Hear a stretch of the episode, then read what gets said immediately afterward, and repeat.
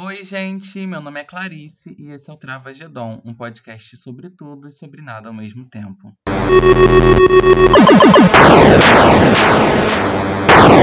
Trava Gedon. É isso aí, gente. Hoje a gente está aqui com a banda Carne Doce, banda formada em 2013 em Goiânia. Em 2019, eles participaram do Lula Palusa e fizeram uma turnê internacional estão prestes a lançar seu quarto álbum de estúdio. E em 2018, eles participaram do programa Experimente, que na época era apresentado pelo Beto Lee e agora está sob o comando do Guilherme, Guilherme Guedes, que é nosso próximo convidado. Nascido em Brasília, assinou já entrevistas com artistas gigantes como Ozzy Osbourne e Spike Lee e apresenta o podcast Queijo Quente. E aí, gente, como vocês estão? Opa, tudo bem? Tudo bem. Tudo bom. A, a, bom, a banda não está completa aqui não, tá só a Salma e eu, em Goiânia. Vamos lá. É, gente, o, o, tema de hoje vai ser a, o cenário musical na quarentena, porque a gente viu que bastante coisa mudou.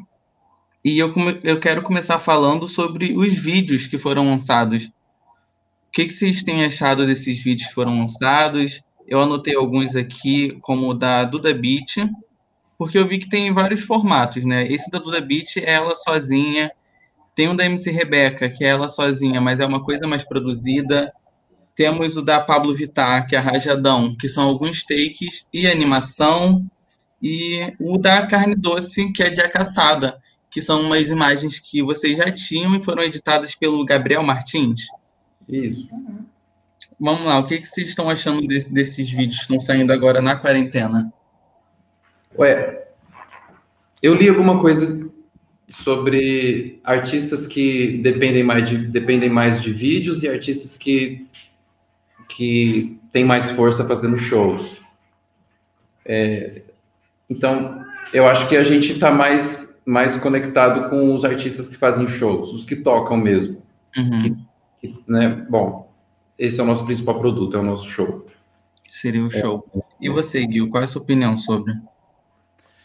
É, eu acho que é um formato novo, é um formato que já existia, mas acho que todos os artistas estão buscando formas de se reinventar nesse momento. É, eu, como jornalista, consigo ainda é, continuar a trabalhar, adaptando algumas coisas e tudo, mas acho que os artistas com certeza sofreram um impacto muito maior. Né? Eu, como o Mike estava falando, o fato do Carne Doce não poder fazer show, não poder fazer turnê, é, com certeza impactou muito é, a forma deles de trabalhar. E, e, acho que todos os artistas estão buscando isso, né, de alguma forma. Eu vi algumas coisas é, legais, algumas ideias boas. É, teve também algumas coisas, às vezes mais simples, mais caseiras, né, que o momento pedia, que deram muito certo e algumas lives foram muito boas de ver, outras é, você assiste, você começa a achar meio chato em algum momento, é, é, né? Tá todo mundo tentando descobrir como fazer esse novo produto, né? Nessa nova hum. realidade funcionar. Então, acho que nessa nessa transição para esse mundo diferente que a gente está vivendo, é, acho que os artistas estão buscando essa nova linguagem, então é natural ter erros uhum. e acertos. Mas você sabe que eu acho que para a gente, na verdade, a gente sempre quis, em relação a vídeo, sempre foi. Vídeo, fazer vídeo, fazer clipe é muito caro, né? Ainda mais para artista independente, é muito caro. Tipo, um vídeo, 10 mil é, é pouco para fazer um clipe, assim, digamos, um vídeo com uma produção com equipe e tudo. Então a gente sempre buscou alternativa de vídeo barata, ou com história barata, ou simples, ou que a gente pudesse, mais por necessidade do que por um gosto, né? Por, por... Eu acho que a gente gostaria de fazer super produções. Uhum. Mas eu sinto que agora talvez a galera do audiovisual está mais aprendendo a fazer vídeos com poucos recursos e com recurso mais simples, na marra, porque essa sempre foi uma necessidade nossa, sabe? E também ao, ao, longo da banda a gente foi percebendo que investir em clipe é muito complicado, é um investimento difícil, porque tem pouca garantia de retorno. Às vezes você gasta, você gasta muito dinheiro e o vídeo não repercute tão bem, às vezes você gasta pouco dinheiro e o vídeo repercute bem. Então a gente busca mais um vídeo que seja mais uma ilustração simples para as músicas. E agora, na pandemia, o que a gente fez foi que a gente teve um contato de um cara que fez um vídeo para a gente da caçada, o Gabriel, né? Que juntou imagens que tinha já na internet, essas imagens prontas. É livre atribuição. É, e agora a gente está fazendo um, um, um, vídeo, um clipe também para uma música nova, com um desenho, uma animação antiga que caiu no domínio público. Então, coisas assim, o mais barato possível, o mais simples possível, sem ter equipe, sem ter produção, mas essa já era uma preocupação nossa e uma dificuldade da gente achar no audiovisual a disposição das pessoas em trabalharem com pouco recurso. Ou de tentarem achar essa criatividade. Sabe? É, a quarentena não mudou essa nossa dinâmica de trabalho, não, como é. a Sônia está dizendo. É o que. É. É, eu acho que o, que o que o mais importante é que essa, essa, como Gui falou, essas novas formas estão sendo buscadas, elas não substituem o show. E ainda que haja artistas que consigam fazer boas lives, eu também acho que isso não substitui a presença física. A gente sente meio que um desespero por tapar buraco, né? Por manter a coisa aquecida, talvez, acho, em alguns vídeos, assim. É, trazendo para isso que, que o Mac falou sobre é, artistas que é, se sustentam mais nos vídeos e artistas que sobrevivem dos shows, eu vejo aqui nesses vídeos o lance da Pablo Vittar, que Rajadão tava com tudo para ser um, um, grande hit, mas hum. acho que foi um pouco prejudicado por conta do vídeo que foi lançado. Que por mais que a animação seja uma boa animação, é, hum. não, não era isso que a gente esperava. Quem acompanha ah. a carreira dela. E sobre a, a videografia de vocês, eu vejo da, o de temporal, que vocês encaixaram a música em cenas de um documentário, certo? Certo. Sim. E parece é. que foi feito um pro outro, é uma coisa muito doida. Como foi para vocês? Como surgiu essa ideia para vocês? encaixou super bem com a pandemia, né? E pois é, foi pensado antes da pandemia, antes da gente saber uhum. qualquer coisa dessa, dessa doença, e, e também justamente nisso que eu estava te falando, de tentar fazer a coisa o mais barato possível com o que a gente já tem. A gente tinha a música, que é. Pô, ela fala de uma catástrofe ambiental, então. E a gente gosta de mostrar o nosso cenário, né? Goiás, Goiânia, a gente sei lá, gosta de mostrar algum elemento daqui, então, e a gente sabe, a gente está exatamente num lugar que é que está nesse entre lugar entre a natureza e a, e, e, a urbanização cada vez mais crescente. Eu acho que talvez quem mora em São Paulo não sente isso tão grande, quanto, tão forte quanto a gente sente aqui. Tipo, a gente, a gente teve uma infância ainda em que a gente vivia no mato, que a gente teve uma experiência de natureza, a gente já, já não tem mais. Então, isso para a gente é muito forte. Uhum. E aí a gente procurou entre os nossos, os nossos conhecidos do audiovisual, alguém que tivesse algum material retratando alguma coisa nesse sentido ambiental por aqui. E aí a gente chegou nesse.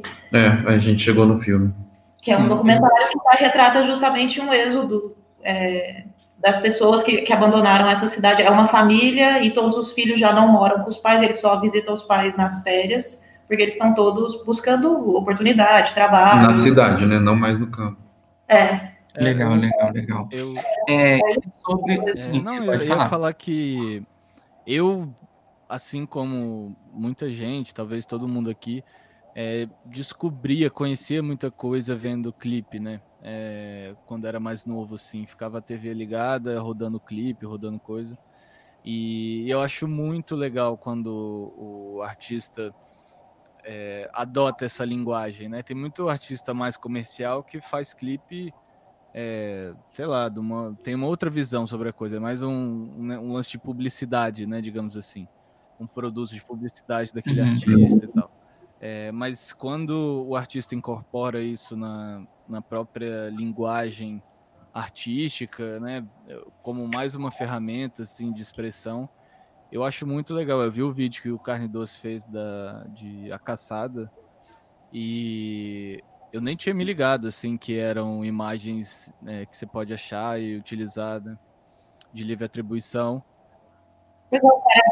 Também, né? É, mas é, é, assim, eu tinha visto e, pô, aquelas imagens lindas e, né, tinha imaginado que era alguma, tem, tem algumas imagens ali que você imagina que é, ele tinha pegado de algum lugar, enfim, adquirido de algum lugar, mas é, é muito interessante, né? Usar também as, as limitações é, criativamente. As limitações que eu digo é tipo, é isso que a Salma falou, né? Às vezes um artista independente não tem grana para fazer uma super produção, mas aí você encontra outras formas de fazer uma outra coisa que às vezes até combina mais, né? Sim, sim. E acredito que durante esse tempo que a gente está passando, é, pode ser que as pessoas passem a valorizar mais esse tipo de trabalho, Talvez, né? Porque é, na, na, falta de show, né? Na falta todo mundo em casa usando muito internet. É, trabalho que tem, né? Mas é. eu acho que também é importante a gente frisar nesse, sobre esse momento todo que a gente está vivendo, que eu tenho a impressão que no começo da pandemia a gente tinha uma expectativa de que, a, sei lá, vai passar. A gente via muito, né, as pessoas falando, ah, vai passar, quando isso passar e tal. E acho que a gente é. agora está entendendo que virou uma coisa meio crônica, assim, que vai se arrastar por muito tempo. Então, é, eu acho que todo, todos os meios, assim, né, mas a gente está falando mais do meio da música aqui e tal. É, acho que esse, todo esse universo vai precisar se reinventar, sabe? Encontrar novas formas de, de, de produzir, de criar. E acho que é, o, tendo talvez às vezes mais tempo, ou enfim, ficando limitado ao que a gente pode fazer dentro de casa, no computador, é, sabendo usar essas ferramentas de vídeo e tal, pode ser algo incrível para qualquer artista. Sim, sim, sim. É, eu, particularmente, como eu estava conversando aqui antes de começar a gravação, eu já me acostumei. Eu, eu acho que agora, agora, só agora que eu aprendi a lidar com esse lance da quarentena. E quando eu vejo um vídeo que foge de, do, das regras de distanciamento e tudo mais, eu fico assustada. É, é como se eu já esperasse é, um vídeo dentro de casa, ou um vídeo da animação, ou qualquer coisa parecida assim. Então, quando eu vejo um vídeo que nem o que a Dua Lipa lançou agora, do remix de Levitating, eu, vejo, eu já me assusto. Porque tem multidão? Porque tem pessoas juntas, e pode ser poucas pessoas ou muitas, eu ainda fico um pouco assustada com isso. Nossa. Mas é, mas desde o começo da pandemia eu tenho visto que os artistas, os mais ricos, esses que já estão uhum. acostumados produção, mesmo que eles reduzam a produção, ainda assim eles lidam com uma equipe grande. Isso sempre está na minha cabeça. E eu noto que as pessoas não. Eu não vejo as pessoas preocupadas com isso, sabe? Ou discutindo isso. Tipo, pega um jatinho e vai para não sei aonde encontrar, não sei Gente, tem um motorista do jatinho. Sim, sim. Tem a pessoa atrás da câmera. Uber, jatinho. É, gente. E passando aqui agora para os discos lançados durante a, a quarentena é, eu trouxe dois exemplos que são o da Charlie XX, que é o How I'm Feeling Now, e o do Troy Sivan, que é o In a Dream, que os dois são é, pensados na quarentena mesmo, sobre estar em casa, é, composições desse momento, produções desse momento. Vocês chegaram hum. a ouvir algum dos dois? Eu, eu ouvi o Não, não ouvi. É, já acompanhava o trabalho dela. E aí ela anunciou, né, que ela uhum. ia ficar em casa lá. Ela mora, acho que com um namorado e, e dois Isso. produtores, né, que trabalham com ela. E aí foi é esses quatro que fizeram todo o material de vídeo lá dentro de casa e ela foi gravando as coisas, mandando, né, pro, pela internet e tal. Já era uma coisa que acontecia, né, do, do às vezes o artista tá num lugar, o produtor tá em outro país, sei lá. Mas é, agora muita gente se viu é, obrigada a trabalhar dessa maneira. É isso que a Salma estava falando em relação é, às grandes produções dos artistas. Ah, acho que agora, né, que as coisas começaram, as restrições começaram a diminuir, ainda que não tenha exatamente segurança para isso, é, talvez a gente volte a ver mais trabalhos produzidos da, da, da a moda antiga, digamos assim, né? Mas é, acho que o, uhum. o, mais legal. Eu gosto desse. Eu não ouvi do Torchivan, mas eu, eu gosto muito da, desse álbum da Charlie. E acho que, enfim. É, pode ser. É, é, aquilo que a gente tá falando, né? Tá todo mundo. É, indo do jeito que dá e tentando encontrar formas de, de fazer. Sim, e é, esse álbum da Charlie eu acho interessante que ela também recebeu é, batidas de alguns fãs, imagens de fãs, é, a capa, ela recebeu capas feitas pelos fãs, teve algumas votações para decidir qual seria, então foi uma coisa full em casa É, ela- mesmo, né? eu, eu gosto muito do- da forma como ela é, interage com os fãs, assim, porque ela, inclusive desse álbum, eu acho que do anterior talvez também, mas não tenho certeza. Mas nesse álbum, ela lançou o- as tracks do álbum todas abertas, né, de graça para para quem quisesse baixar e tal, e, e remixar, e enfim, fazer o que quisesse com aquilo ali. Isso eu acho muito legal, né? Ainda mais que, sei lá, muita Uhum. gente. Eu acho que isso, é, melhor dizendo, acho que isso as- talvez tenha sido até um, um, um lançamento, uma ideia mais legal do que o álbum em si, assim, que o álbum é legal, mas eu acho que, Ah, pô, sim. nesse momento que tem um monte de gente, um monte de adolescente, um monte de jovem em casa, é, vendo tutorial no YouTube, no YouTube de como mexer no Ableton, de como produzir seu som, sei lá, e aí um artista do porte da Charlie põe Uhum. lá o, o disco todo aberto para todo mundo né, pegar aquilo, brincar com aquilo e tal. Eu usei muitos trechos assim de, de instrumentos separados, é, venho usando assim na edição do Queijo Quente, às vezes numas vinhetas e tal. E então acho que é legal pra caramba, é um, é um legado assim que fica, né? É, é uma, uma ideia que antes não era trabalhada, e como você já tinha dito, agora com as pessoas em casa aprendendo a mexer, é, é bom elas terem esse tipo de conteúdo e verem que os artistas também estão pensando, né, nesse tipo de edição, nesse tipo de trabalho, Uhum. que antes não era visto. Gente, sobre shows, é, eu separei o, o festival O Mundo Sarará, que vai acontecer no dia 29 de agosto, que é um formato inusitado, que vai ser, vai ser no Mineirão. O- os shows acontecerão no Mineirão, vai ser apresentado pela Linda Quebrada, contar com algumas bandas como Rosa Neon, Black Alien, Carol Conká, mas o, não vai ter público, vai ser exibido virtual. Uhum. Como, qual é a ideia de vocês, qual o pensamento de vocês da Carne Doce de e seu, Gui, sobre esse tipo de show, já que vocês da Carne Doce disseram no início que é, sempre se sustentaram mais com os shows. Ah, sem graça, né?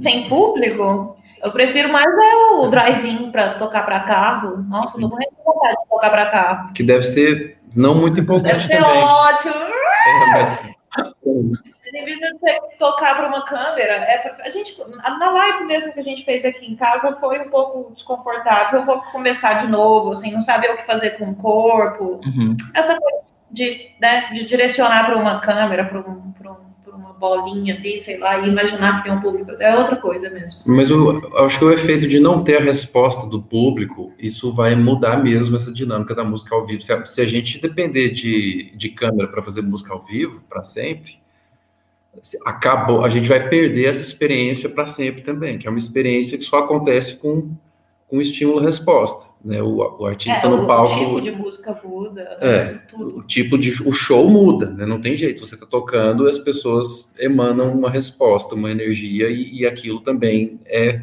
reabsorvido no palco e o show vira uma outra coisa, né? Por isso que cada show é um show. Sim, é, eu tem um livro do Como Funciona a Música aqui, do David Burn. Byrne, que é ótimo, é muito divertido. E ele sempre está falando de como que cada música faz sentido dentro do espaço para onde ela foi criada. Um Então ele fala, é, específico. a música lá, o rock tal, foi criado para um espaço onde está todo mundo bebendo, conversando, falando ao mesmo tempo, é tudo muito alto, então é cheio de ruído, o espaço é pequenininho, enfim. Essas referências todas, elas agora viraram uma só, né? Para É, todo se, mundo. se a única referência for tocar para uma câmera, a gente vai perder uma experiência. Uma experiência imensa. Que eu fico imaginando. Eu, eu acho que isso não vai acontecer. Eu espero que a gente passe por essa pandemia e que, que a gente volte a aglomerar. Por mais medo que a Clarice tem. É, mas se a gente ficar restrito e depender desse tipo de formato, assim, eu acho que nem vale muito mais a pena, porque o mais importante é a experiência da música ao vivo. Isso É, isso é insubstituível, isso é a vida. É como você comer um brócolis, sabe? É muito diferente você comer o brócolis ou, e assistir uma pessoa comendo brócolis no vídeo. É, eu, Sim. eu, E você- eu assim, é, eu, eu, eu também acho que eu sinceramente não, não consegui das coisas que eu vi online, teve, teve algumas festas online, alguns festivais até. É, eu não consegui aproveitar Nossa, muito, assim, é legal, você assiste e tal, às vezes tem uma estrutura de som legal também e tudo, mas tá longe de ser é, a mesma coisa. É uma iniciativa, é, acho legal, é, acho que é bom pro para quem trabalha com isso, né, para os profissionais que ficaram sem trabalho por causa da pandemia, é, né, os holds e tal, a galera da graxa. É bom para os artistas também, mas é, é, é uma outra outra coisa, né? Um outro universo. Eu não consigo me imaginar, por exemplo, dentro de um carro que está dentro de um estádio e vendo um show e né, o artista lá no fim. Não sei, é uma coisa muito doida e é um e é um formato é, elitista, né? Querendo ou não também. É, então acho que Sim. Uh, Tudo bem que os, os grandes festivais, principalmente, sempre tiveram ingressos muito caros, é, então também acabavam é, elitizando assim o acesso. Mas quando não dá para a gente também contar que, que o mercado da música vai sobreviver à base de show drive-in, sabe? É, a gente não- eu não acredito que a Não, gente é. pode prescindir dessa experiência do corpo. Eu só falei que eu prefiro tipo Sim. drive-in em relação a tocar live. É, é. Eu não quero ficar tocando só em drive-in, não. É, já, já era. Festivais já eram um pouco elitizados mesmo, como o Gui falou, só que agora, além de ingressos caros, você precisa ter um carro, né? Ou seja, é muito mais complicado. A gente estava um pouco otimista, só para completar, Uhum. agora recentemente, acreditando que fosse possível que, que os artistas tivessem é, que, que se restringir a casas pequenas, a públicos Sim. até X, não sei, públicos menores, assim. Eu vi uma, eu vi uma notícia agora recente na CBN, essa semana, de que Belém já está abrindo para eventos de até 150, 200 pessoas. Assim, isso já, assim, para mim, como alguém que está aqui numa banda, que já é ouro, sabe? Tocar para 150, 200 pessoas é ouro, é maravilhoso. Eu acho que mesmo esses artistas que estão acostumados a tocar para 4 mil pessoas, tocar para 200 pessoas vai ser insubstituível. Assim. Eu acho que isso ainda vai ser muito valioso. Então pode ser que, o, que, que esse novo normal, pelo menos no início, de, seja isso. Assim, a gente esteja restrito a, a pequenos públicos, assim, a plateias reduzidas. É, é, é, muito difícil de imaginar 60 mil pessoas juntas novamente. É, e assim, assim, né? é, aproveitar o lance de espaços abertos também. Eu, eu vi que agora, sei lá, semana passada na Alemanha, fizeram um mega estudo lá, fizeram um show para, sei lá, acho que umas 5 mil pessoas, é, e tudo, todo mundo é, monitorado o tempo todo, é, e aí eles dispuseram o público de várias maneiras dentro do espaço, alguns mais apertados, outros mais distantes, e aí eles vão pegar os dados, né, retestar essas pessoas todas, tentar entender como o vírus funciona dentro desses ambientes. É, então não sei quando vai ter resultado disso e tudo, mas acho que aos poucos, é, no mundo inteiro, como é uma coisa que está afetando o mundo inteiro, acho que aos poucos a gente vai descobrir né, formas mais seguras de, de fazer esse tipo de evento e tal, mesmo que não tenha uma vacina, mesmo que não tenha, é, sei lá, o MS dê aquele ok, fala aí, gente, pode aglomerar de novo. É, mesmo que isso demore muito para acontecer, aos poucos acho que é, a indústria, né, todo mundo vai encontrar formas. Eu ia amar que a gente já pudesse ter shows de é, para públicos pequenos, para 100 pessoas, tem, até porque tem muito lugar pequeno que já não aguentou a pandemia, né? Que já fechou e tal, e, e tem outros que estão assim sobrevivendo, né? Na unha, assim. É, eu acompanho muito o pessoal da Audio Rebel aqui no Rio e que é um espaço para, Uhum. sei lá, acho que lotado deve caber 200? umas 150 pessoas lá, não sei. É, pois é, é um espaço muito lá. pequeno e que tá tendo dificuldade, assim, já não era fácil. E tem lugares até menores, assim, teve o, o, o espaço lá do, do AP, o aparelho, que, assim, o, o AP que eu soube fechou. O AP tinha performance mais de DJ, live, essas coisas, né? E o aparelho que, que era ali do lado, eu imagino que tenha fechado também, mas eu não, não tenho certeza, não tá funcionando, né? E esses pontos, assim, eles eram muito importantes para para circulação, principalmente de artistas novos, né, que ainda não construíram um público. E aí, Mesmo, mesmo artistas velhos, assim, mas arti- artistas pequenos ou médios, ainda que sejam velhos, é essencial. Essa estrutura de casas para até 200, 300 pessoas, assim, a gente sempre brigou por isso aqui, a gente sempre falou, a Salma sempre repetiu. Isso é, é muito importante, principalmente num país é, geograficamente tão extenso quanto o Brasil. Se a gente pudesse ter casas para até 200 pessoas nas quatro ou cinco principais cidades em cada estado, é, isso poderia tornar viável que os artistas fizessem turnês nacionais. Mas a gente que mora em Goiânia, Às vezes é o que garante a gente fazer uma rota, é ter É. mais duas casas, assim, para 100 pessoas a gente, no meio a gente, a gente foi para Chapecó uma vez, enfrentou um frio, uma situação de logística super cara, super complicada, só tinha um voo por dia, a gente perdeu esse avião, enfim, tava um frio do cacete. Para a gente tocar para 200 e poucas pessoas, sendo que em Anápolis, que é uma cidade a, a menos de 30 minutos de Goiânia, a gente não faz show. Uhum. porque ela não tem a casa, não tem essa cultura. Né? Então a gente está sempre discutindo isso, que essas, as leis de incentivo, se elas, eu já estou fugindo um pouco da pauta, mas se as leis de incentivo pudessem fomentar esse mercado, né, isso poderia ser muito mais é, é, sustentável do que outras ações, do- por exemplo, Até do que a gente se beneficiou, que é de fazer disco, por exemplo. É, financiar disco, né? Não sei, financiar filme, isso é importante sim, mas sem essa outra frente, né? Sem linhas de crédito para pequenos empresários que estão dispostos a montar essas casas, que sejam pequenos cinemas, cinemas de bolso, ou teatros de bolso, ou casas de show para 200 pessoas.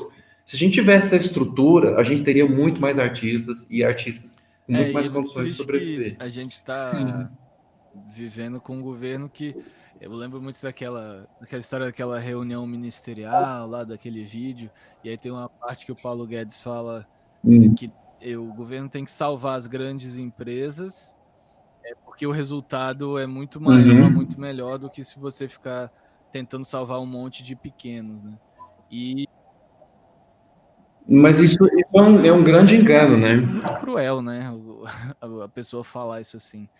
E é muito, é muito triste porque se a Pois é. gente tivesse já uma estrutura um pouco melhor nesse sentido, né? De ter mais casas, de para os artistas conseguirem fidelizar um público em mais cidades, fazer essas pequenas rotas, turnês e tal, é, e já, já seria difícil passar pelo que a gente está passando agora, mas já não tinha. né? A gente já muitas casas Uhum. fechando, é, tendo muita dificuldade de abrir. Exato. Exato. É, a pandemia veio para castigar e, e, assim, de uma vez por todas acabar com isso. Assim. É, você falou da Áudio Rebel, que é uma casa que, que, que a gente tocou e que a gente foi muito feliz. Eu acho que foi, nosso, nosso- foi a segunda vez que a gente foi para o Rio, que assim, foi. Ali a gente pensou, gente, a gente pode viver desse trem mesmo, viu? Esse negócio de banda vai dar certo, porque a gente foi tão feliz lá. E esse show foi importante por isso, porque ele abriu um caminho pra gente, ele mostrou algumas coisas pra gente, mas em BH tem uma casa que você deve conhecer, que é autêntica, que é uma casa já consolidada, que, que tinha uma agenda eh, semanal de shows de artistas nacionais e estrangeiros. Eles, tiver, eles, eles têm, tinham né, uma curadoria super apurada, eles estavam sempre preocupados com isso, bombava, lá, lá se eu estou enganado, se não estou enganado, 400 pessoas. E agora na pandemia, é, né, por um motivo imobiliário, a- a- o dono é, pediu e, e- e na pandemia os, os- os gestores da, da Autêntica não tiveram condições de, de sustentar, tiveram que entregar o imóvel depois de anos ali na Savassi. É, então, como essa casa, e como a, como a Rebel e várias outras, eu imagino que assim, se, se muito se perder, né? Então, para concluir, a gente estava falando dessa necessidade da importância do fomento do, de políticas públicas, mas a política pública ela, ela seria com vistas a fomentar mercado, sabe? Não é, não é, não é essa ideia bolsonarista de, de sanguessugas, de mamateiros. Isso é. isso, é uma, isso é uma conversa que não existe, sabe? Porque a gente é um mercado, tem muita gente, eu sei que a gente é um mercado fragmentado e, e que movimenta, a gente não, não, não movimenta montantes, né? Assim, eu, eu, sei, mas é um mercado. E, é, mas é fragmentado e como quando, quando o Gabriel, o, o Guilherme fala de citando Paulo Guedes, que é preciso que o governo salve as grandes empresas, essa mentalidade é o pior para a gente, porque porque a gente a gente vive exatamente o, o oposto, a gente está vivendo pequenos públicos fragmentados, né? É a teoria da cauda longa. A gente, se os grandes artistas, esses caras não precisam muito disso. Que quem precisa de fomento, tem um amigo meu que fez um doutorado em Montpellier, no sul da França, e ele estava me contando uma história incrível. Ele falou que tem uma casa no centro de Montpellier, que era uma casa que ficou famosa no final dos anos 80. Eles abriram uma casa para na onda do metal, final do metal, do glam ali, e a casa ficou famosa. E a casa durou esses anos todos, até agora, recentemente, quando ele foi para lá. O dono ficou cansado, resolveu fechar. A prefeitura de Montpellier soube e falou: não, você não pode fechar a casa. Não, eu vou fechar. Então, tudo bem. Então, a gente vai administrar. Então, essa iniciativa de ir lá, de se preocupar com isso. né? É, mas por quê? Porque eles perceberam que nesses últimos 30 anos em que a casa esteve ativa, é, a experiência que essa casa proporcionou, vivência, a experiência musical para as pessoas que passaram por ali, né? Uhum. Isso é intangível. Essa cultura, assim, porque não é igual vender CD, vender produto, vender comida, né? É vender uma experiência, proporcionar uma experiência. Então, eu imagino que Quantos gestores da Prefeitura Municipal de Montpellier passaram por essa casa? Às vezes alguns, e que sabem da importância.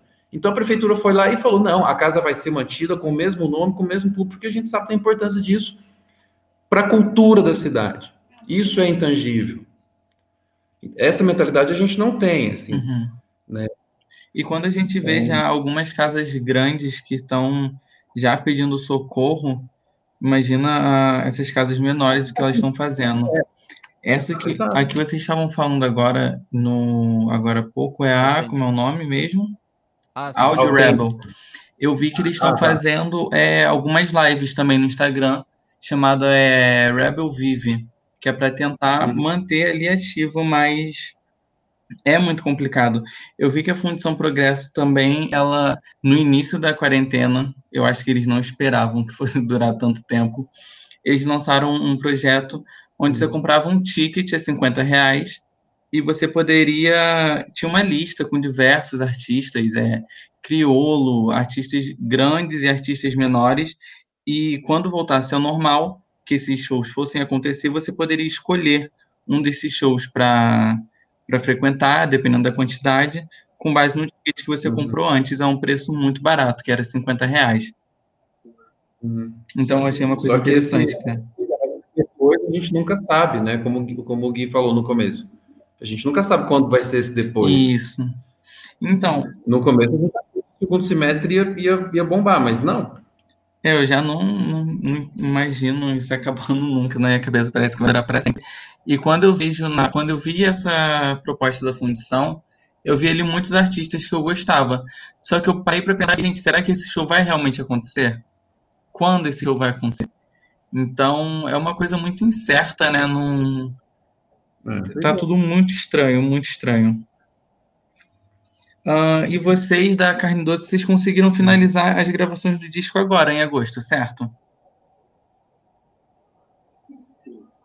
E como foi? Sim. Foi setembro. A gente, a gente também teve uma experiência impactada uhum. por essa situação da quarentena, da pandemia, que foi ter que lidar com a necessidade de, de produzir à distância e de, e de superar as dificuldades que a distância proporciona, né? Então, no disco, disco vão ter 12 faixas. Tem algumas músicas que, que, que a gente não, não pôde gravar. Quer dizer, a gente gravou, ou a gente gravou à distância, ou a gente simplesmente não pôde gravar. Assim, tem, tem uns, essas, sabe, essas pedras assim no, no, no meio do caminho. Que acaba, a gente acabou aproveitando isso, como o Gui falou no começo, a gente acaba fazendo essa limonada ali, mas é uma característica específica do momento. Eu imagino. Você conseguiu gravar alguns instrumentos, né? É, a gente. Do jeito que a gente gostaria. É, a gente, ou a gente não foi para o estúdio, né? Tem música que, que o baterista estava impossibilitado de sair, a gente não tinha condições de gravar, então a gente, a gente tinha gravações de ensaio. O João, que é o produtor, ele tinha gravação de ensaio assim, gravação com iPhone. A gente põe o iPhone no meio do, do, da nossa sala de ensaio e grava. Aí o que, que ele fez? Ele sampleou algumas peças da bateria, sampleia um bumbo, uma caixa, um chimbal, e, e, e monta, né? Aí ele constrói um, um beat e a gente usou um, uhum. beats em algumas músicas gravadas com iPhone, né? Tem música que eu gravei violão com iPhone e mandei para ele e, e, a versão final é violão gravado com iPhone em casa. Certo. A gente vai, a gente está conseguindo ressignificar isso, né? A gente vai contar essa história é, isso acaba agregando algum tipo de valor, mas eu imagino que em condições normais, entre aspas, de trabalho, a gente teria feito isso no estúdio, com, com um bom microfone, com todo mundo ali junto, né? Tentando chegar no, no, é um no melhor time. Maior, né? É uma coisa que aconteceu também é que a gente fragmentou as gravações, elas aconteceram desde do setembro do ano passado até agora. Então foi ao longo de um ano, então minha voz mudou, né? A gente não, a gente deixou de ensaiar, então os arranjos. Hum, isso foi muito importante. A gente ficou Teve quatro, música que perdeu cinco... um pouquinho do gás que a gente teria se a gente estivesse ensaiando sempre, assim, é. junto. Talvez isso seja mais importante, porque a gente gravou algumas músicas no final agora do nosso processo, músicas que a gente fez na virada do ano, né, de 2019 para 2020, mas que só foram gravadas agora depois de cinco meses sem ensaio. Então, você imagina sabe, o swing, né? Assim, a bateria e o baixo ali atrás. Os meninos não estavam ensaiando, a gente não estava ensaiando. A gente ficou tocando sozinho em casa com um clique eletrônico. Assim. É lógico que o resultado disso vai ser uhum. outro. outro. Não estou dizendo pior, é outro. Assim, está diferente do que vocês esperavam. não, a gente está bem satisfeito. Uhum. Não, está diferente do que a gente planejou, né? Está diferente do que a gente poderia fazer a gente estivesse se encontrando, sim. É. Porque a energia, a comunicação, é uma conversa quando você está fazendo é. música junto. Né? Banda, você sabe é, quando, a gente é banda. Como você soa melhor Certinho. junto com o E Gui, você já estava com uma temporada gravada do Experimente. Isso, a gente terminou de gravar é, na semana que, que, a, que a quarentena começou, é, logo antes, é, né? E tanto que a gente até tinha um artista que estava marcado é, para para se apresentar nessa temporada, mas que ele teve contato com uma das primeiras pessoas, assim, que, sei lá, da primeira geração, né, de infectados é, de Covid aqui no Brasil, e aí teve que cancelar, e eu lembro que foi a coisa que me sei lá, me acordou para o que estava acontecendo, uhum. sabe? Que tava todo mundo meio ainda tentando entender o quão grave era, o quão sério era, o que, que tinha que fazer, uhum. se era para se trancar em casa, se, é, uhum. enfim, todo mundo entendendo. E isso foi o que me acordou, assim, falei, caraca, tá, tá acontecendo uma coisa realmente muito séria, assim, né? É, exatamente. Então, uma coisa real. É, todos os meus, os projetos que eu estava envolvido, é, que, né, de audiovisual, que envolvem gravação e tudo, tá tudo suspenso é, por enquanto. Alguns é, vão ter que mudar. Eu estava trabalhando no projeto de um documentário que as entrevistas acabaram, né, tiveram que parar e talvez agora tem muita coisa que já foi feita que nem faça mais muito sentido. O projeto vai ter que é, ser reinventado, digamos assim. Eu vou em, agora no, em outubro, então outubro, novembro, vai ter o Prêmio Multishow uhum. num formato completamente diferente também, vai ser feito num, num, num lugar sem plateia e tudo. E eu, é, que apresento o Super Júri, uhum. né, que são, sou eu e mais 11 uhum. é, profissionais do mundo da música numa sala é, debatendo e tal. Isso também não vai acontecer nesse formato, né? Vai acontecer de uma outra maneira, né? Todo mundo à distância, não sei exatamente ainda como vai ser, mas acho que todo dia eu eu tô aprendendo também um jeito novo, né? Como a maioria das pessoas, né? Baixei tudo que é aplicativo, Zoom, Skype, não sei o que, aprendi a mexer num monte de coisa que eu não sabia. Eu fiz muita coisa gravada aqui de casa também, né, pro Multishow e tal. E mas que assim, eu me sentia também muito desconfortável, não sabia direito o que estava. É, é, é, uma linguagem muito nova, né? uhum. né? Então eu ainda não sei, assim, a gente já está em, em quase setembro, mas eu não, não sei muito é, ainda como vai ser o futuro, assim, né, do, dessa área do meu trabalho. Então acho que até por isso eu falei lá no começo que eu tô com, com saudade de voltar a escrever, né, porque é algo que sei lá, é, você consegue fazer à distância e acho que é até um escrever um exercício de se conectar com o mundo, né, do, do lado de fora da janela. A gente fica aqui dentro e imaginando o mundo lá fora. Sim, sim. É, e tem então... muito é um ponto importante que o Gui tocou agora foi o lance temporal, né? Que um trabalho que foi pode ter sido gravado antes da quarentena, dependendo do teor desse trabalho, durante a quarentena ele já pode não fazer mais sentido algum. É, eu vi muito, muito, muita discussão na internet assim, por exemplo, quando saiu, você tinha falado da Dua Lipa, uhum. é, quando saiu o disco dela, porque é um disco, né, que foi todo feito é, antes da pandemia, e aí é um disco super de festa, super de balada, e que ao mesmo tempo que ele não faz mais nenhum sentido, teve muita gente que viu nele justamente assim, pô, uma chance de imaginar o que que era, coisa, né? se divertir numa festa e tal. Eu vejo muita é, gente então, comentando. Até, uhum. Eu acho que até falando assim em relação ao Carne Doce, eu imagino que talvez se você tivesse finalizado esse álbum antes da pandemia para lançar depois, assim, nesse novo mundo, é, talvez até fosse um trabalho que né, se, não se conectasse tanto com a realidade e às vezes é, tendo a oportunidade de continuar a trabalhar algumas é. músicas pode até funcionar melhor para o futuro. Né? é, eu vejo muita gente comentando sobre músicas que estão saindo agora é. durante a, a quarentena, é, coisas parecidas como, ai meu Deus, como deve ser essa música numa festa, ou como deve ser essa música ao vivo, e coisas que talvez a gente nunca vai saber. É, gente. Uhum. Então, nesse sentido que eu estava falando, tipo, algum, alguns tipos de música ou de artista mesmo não tem espaço na live, uhum. porque eles precisam da noite, eles precisam da balada, a performance, o corpo, tudo, né? Eu, particularmente, não, não consigo prestar espaço. atenção em live. É.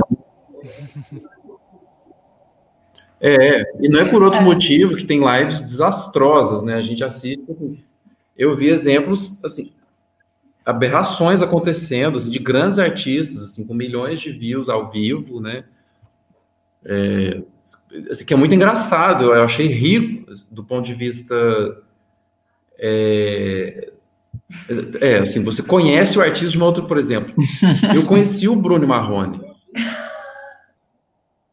Eu achei incrível aquela primeira live, assim, eu achei incrível, mas eu achei riquíssimo não a música, assim, eu sempre achei que o Bruno era um grande cantor, um artista, realmente, ele é, ele é. Mas é muito mais que isso, assim, a relação dele com o Marrone, né, como, como ele, é, é, tudo, tudo aquilo ali, assim, parece um, eu teorizei muito sobre isso, achei incrível. E, foi um desastre em vários aspectos, né? Então, às vezes, o que você está vendendo pela live não é a música, né? No caso aí do Bruno e Marrone é a disputa entre os dois, ou sei lá, a relação tóxica é um reality show, né? É. E, sei lá, é um real... Exato, exato, esse é o ponto. Exatamente, Gui. É um reality show e isso, isso é novo, né? É diferente do palco, né? Da... Quando a coisa é sem produção e a câmera está dentro da sua casa, você viu como o Bruno, o Bruno já tinha dado uns, uns, sinais de que ele era é capaz de fazer aquelas coisas que ele fez. Mas na live ele se mostrou assim, ele estava nu, ele estava real na casa. Ele, só faltou ele ficar pelado estrito senso mesmo, ficar peladão ali e começar a fazer coisas malucas. É, eu acho como, muito Como eu disse, eu não consigo muito prestar atenção em live, eu acabo prestando atenção em. É, o, que eu não deveria estar prestando atenção, não na música. porque eu lembro que eu tava no trabalho uma vez, estava tendo a live da Marília Uhum. Mendonça. E quando eu fui abrir para dar uma olhadinha, eu vi que era ela sozinha, uma câmera, Uhum. um sofá e uma cervejinha no lado. E ela ali, tipo, full quarentenada, cantando pra internet e tudo mais, e muitas visualizações. E teve algumas outras que eu fui ver depois que eram muita gente envolvida. Garçom servindo cerveja para convidados. E eu fiquei, gente, o que está acontecendo aqui? É, a própria Marília depois começou a fazer Sim. lives maiores, né, e tal. É, Acaba se rendendo, né?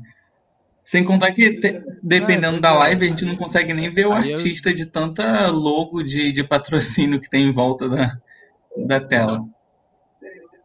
É, eu acho que tem uma coisa também Então. que quando você tá no computador ou no, no telefone, né, assistindo uma live, a chance de você é, ou abrir um outro site, ou é, ir mexer no Instagram, ou não sei o que, é muito Sim. maior, né? Ao vivo, né, as pessoas também sempre têm né, a reclamação que o público fica olhando para a tela do celular e tal. Mas a live mais até facilita isso. Eu, eu teve, teve um- uma festa aí, um negócio que eu fui no Zoom, e que teve uma hora que eu falei, cara, eu tô achando legal ver a carinha das pessoas, o chat lá, não sei o quê, mas tava achando a música meio chata. E aí eu desliguei o som e a gente botou outra música que ficou lá, continua a nossa festa. Só que não é, sei lá, é, é tudo muito estranho, né? Muito. Eu também não consegui me, me acostumar, não. Acho legal. Acho que tem que acontecer as lives e tudo, mas Ah, é realmente muito estranho. Eu tava com minhas amigas e a gente tinha prometido fazer live todo final de semana, É, antes da gente perceber que a quarentena ia durar 70 anos, né? Então, algumas coisas mudaram. Pois é, isso foi engraçado de ver, assim, muito projeto que começou, né? Tipo, ah, durante a quarentena vai ter isso, isso, e isso. E aí chegou uma hora que, pô, a quarentena vai pra sempre. Né? Tinha uma galera fazendo é, live diária no Instagram. Nossa Senhora. Coisa que chegou uma hora que falou, pô, Não Nossa, mais quem tempo prometeu live diária no Instagram, gente? Meu Deus. Pois é, que isso, Ave Maria. Ah, eu acho que o Couple of Things, acho que eles fizeram. Ah, mas já deve ter parado, não tem ninguém que segura a vai onda. perdendo interesse também, né? O, o Wildon, ele tá fazendo, acho que não todo dia, mas quase todo dia, tipo no, no fim da tarde, início da noite, ele faz a live, ele e o violão dele lá. E esses dias eu entrei e tinha tipo, sei lá, 12 pessoas. E eu fiquei pensando, pô, um artista com a história que o Wildon tem na música Uhum. brasileira, ele tá lá sendo assistido Sim. por 8, 10 pessoas. Aí, mas é a forma que ele encontrou Ah. também de de estar lá e se conectar com as É. pessoas de alguma forma, né? Só que eu acho que o fato dele estar todo dia ao vivo lá, as pessoas acabam perde aquela coisa, né, do, do evento que antes tinha, ah, vai ter o show do artista tal, eu vou lá. Ou a mesma live, né? Ah, vai ter uma transmissão ao vivo, tal, no show. Mas agora que é uma coisa que meio banalizou, digamos assim, acho que o público não tá tendo mais tanto. Flodou. Não, Todo, dependendo, o artista fica, fica até sem repertório, né? Não, Pois é, ou faz a mesma live todo dia. não, ele- é pior que isso, né, Clarice? Ele tá ficando sem público. Eu, eu, também, eu tenho visto experiências, eu eu tenho visto artistas que, assim, a- abrindo lives para pouquíssimas pessoas, quando eu imaginava que pudesse ter, sei lá, 4, 5, 10 vezes mais gente, Por quê? Ah, Por- Passou já, né? também. Porque já encheu o saco, porque essa experiência não substitui a experiência da vida, que é o contato real, porque a internet tá cheia de conteúdo e tudo isso é muito volátil, né? Que essas coisas não ficam. Essas É, certinho, gente. são vários motivos. Ah, e. Gente, foi muito legal conversar com vocês. Eu tô. Gostei mesmo. Foi muito além do que eu esperava. Assim, eu não cheguei a anotar outros pontos. Se vocês quiserem puxar alguma coisa que vocês têm na cabeça agora, vocês podem falar à vontade. Alguém tem alguma coisa da quarentena para falar? Muito pessimistas, eu acho que esse negócio vai acabar sim, tem que acabar esse negócio. É o saber desse negócio virar crônico, não. Tô sentindo aí um clima de está acabando em algum Todo momento. mês eu vai acho acabar, vai acabar esse ano, gente. Não, quero saber desse Achei todo mundo. E eu, que, eu Não, queria essas aproveitar para tirar a dúvida, né? Para saber quando é que tá marcado para sair o disco de vocês e tal, com, com todas essas mudanças, se- vai saindo esse ano, vocês vão segurar mais. Não, ele tem que sair esse ano. Era- Era para ter saído em junho, e aí, bom, a gente teve que se readaptar e tudo isso que a gente já falou. O disco está pronto, está finalizado, está prontinho, ficou pronto a, mas- a master, ficou pronta agora, segunda-feira. E, assim, a gente está muito, muito satisfeito. Quando a gente entra no grupo da banda e comenta alguma coisa do disco, a gente estava lá ouvindo a master, assim, a gente sente todo mundo tão feliz, a gente está tão feliz. Mas é tão estranho não poder encontrar as pessoas, não poder compartilhar essa alegria de, de ter esse produto pronto, de ter a obra fechada e tal, porque realmente o disco está muito bom. A gente a gente está diante do nosso melhor trabalho até agora, desde 2014, quando a gente se lançou com um álbum. A gente solta mês que vem. A gente solta no final de setembro. É. E, e- mas, mas- é uma grande pena, assim, a Salma tá, tá criticando o nosso pessimismo, mas, porra, a gente tá com o nosso melhor disco na mão e a gente não vai poder trabalhar o disco. O que, o que a gente aprendeu a fazer nesses anos de banda, assim, que é uma experiência ridícula, né, de 2014 para cá, mas o que a gente aprendeu foi isso, lançar disco e trabalhar o disco em show. assim. o que a gente tem de melhor para apresentar não é a nossa gravação, é o nosso show. É, Eu não quero nem pensar nisso. Acho que deve dar, um, deve dar uma certa ressaca, assim, você lançar e não ter como. Trabalhar o disco, apresentar, É. tocar aquilo, ensaiar, preparar o show, pensar na luz, Porque, pensar na no verdade, o disco geralmente é um começo, né? E agora a gente tá sentindo que a partir do, do lançamento do disco a gente já tem que começar a pensar no próximo, em fazer mais músicas, porque é, o que a gente tem para oferecer agora é mais música, mais streaming. E com esse excesso de conteúdo absurdo, né, das redes também, tudo tá ficando velho em questão de minutos, segundos, e as coisas evaporam muito rápido, né? Se você se eu vi artistas que se lançaram e a coisa dura poucos dias, assim, um disco inteiro.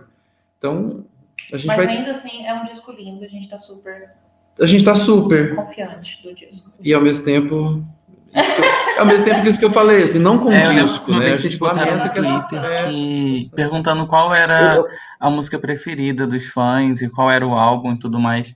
E eu vou confessar para vocês que pelos singles lançados, é, esse era o que eu tava esperando bastante, que eu ainda ouço Temporal o dia inteiro, porque Temporal para mim é, é um- uma obra de arte, eu não consigo parar de ouvir. Pra mim também. Pra mim também. Não, Temporal é realmente uma coisa Ai, ai. Obrigada, E gostar junta, porque eu, eu preciso dessa experiência visual, sabe? Eu preciso do vídeo, eu sinto falta do vídeo. Então, quando eu pego e ouço o temporal e assisto aquele vídeo maravilhoso, Hum. eu fico. É uma experiência. Aproveitando aqui para explorar vocês da carne doce, Ah, é, eu queria fazer uma pergunta Ai, que que eu faço já desde o do dia que eu estava bêbada no primeiro show de vocês, no meu aniversário, em 2016, dia 9 de agosto, no Boulevard Olímpico. Cadê o EP dos namorados nas plataformas?